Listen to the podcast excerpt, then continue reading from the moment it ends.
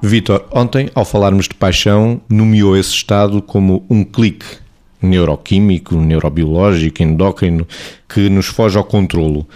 Esse clique pode acontecer ao longo de uma vida estável de casal, vamos imaginar 10, 20, 30 anos, esse clique pode ser reativado dentro e fora da relação?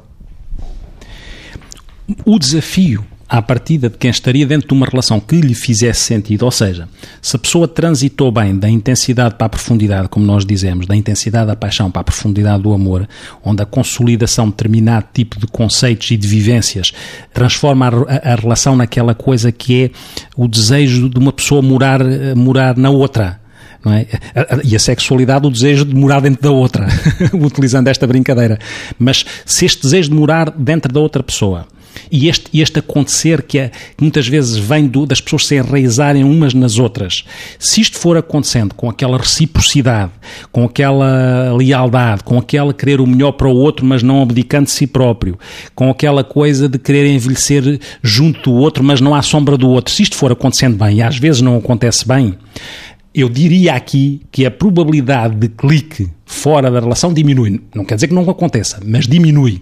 Porque a profundidade da, daquilo que é a relação construída atenuava o impacto dessa possibilidade, mesmo que não o, o contrarie em completo.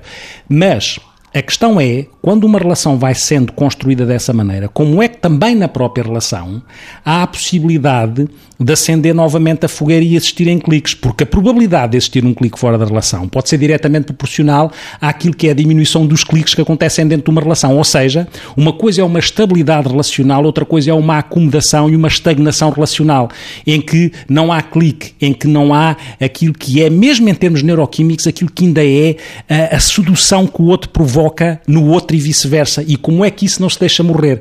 Como é que os nossos olhos e os nossos canais sensoriais não se habituam de tal maneira, e às vezes habituam-se, de forma a que possa ainda acontecer este tipo de clique, senão os canais sensoriais podem estar sensíveis a cliques exteriores. É uma questão de clique, Margarida. Pois eu estava a pensar na clicomania já agora.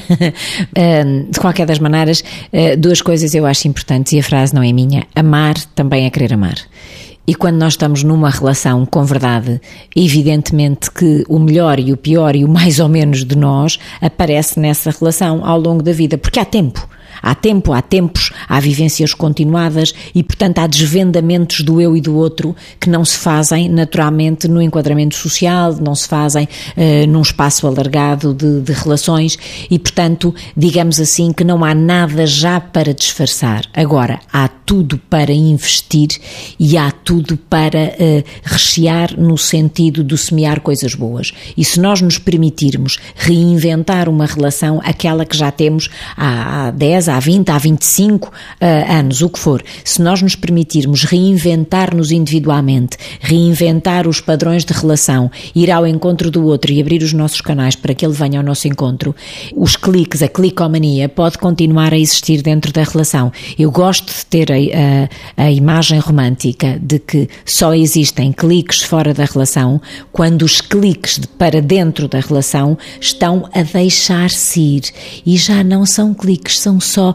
só tenues badaladas que nem um nem outro ouvem. Nós trabalhamos muitas vezes nos consultórios com aquelas pessoas que tiveram o tal clique com alguém exterior uh, e que querem ficar na sua relação porque perceberam que não passava de um clique entusiasmante. Mas de facto, atenção que é assim, isto pode ser trabalhado e o retorno à relação pode ser trabalhado num processo de reconfiar e de reenquadrar amorosamente, mas também há outra prevenção, que é aquilo que nós podemos continuar a fazer na relação antes que cada um tenha os seus cliques exteriores.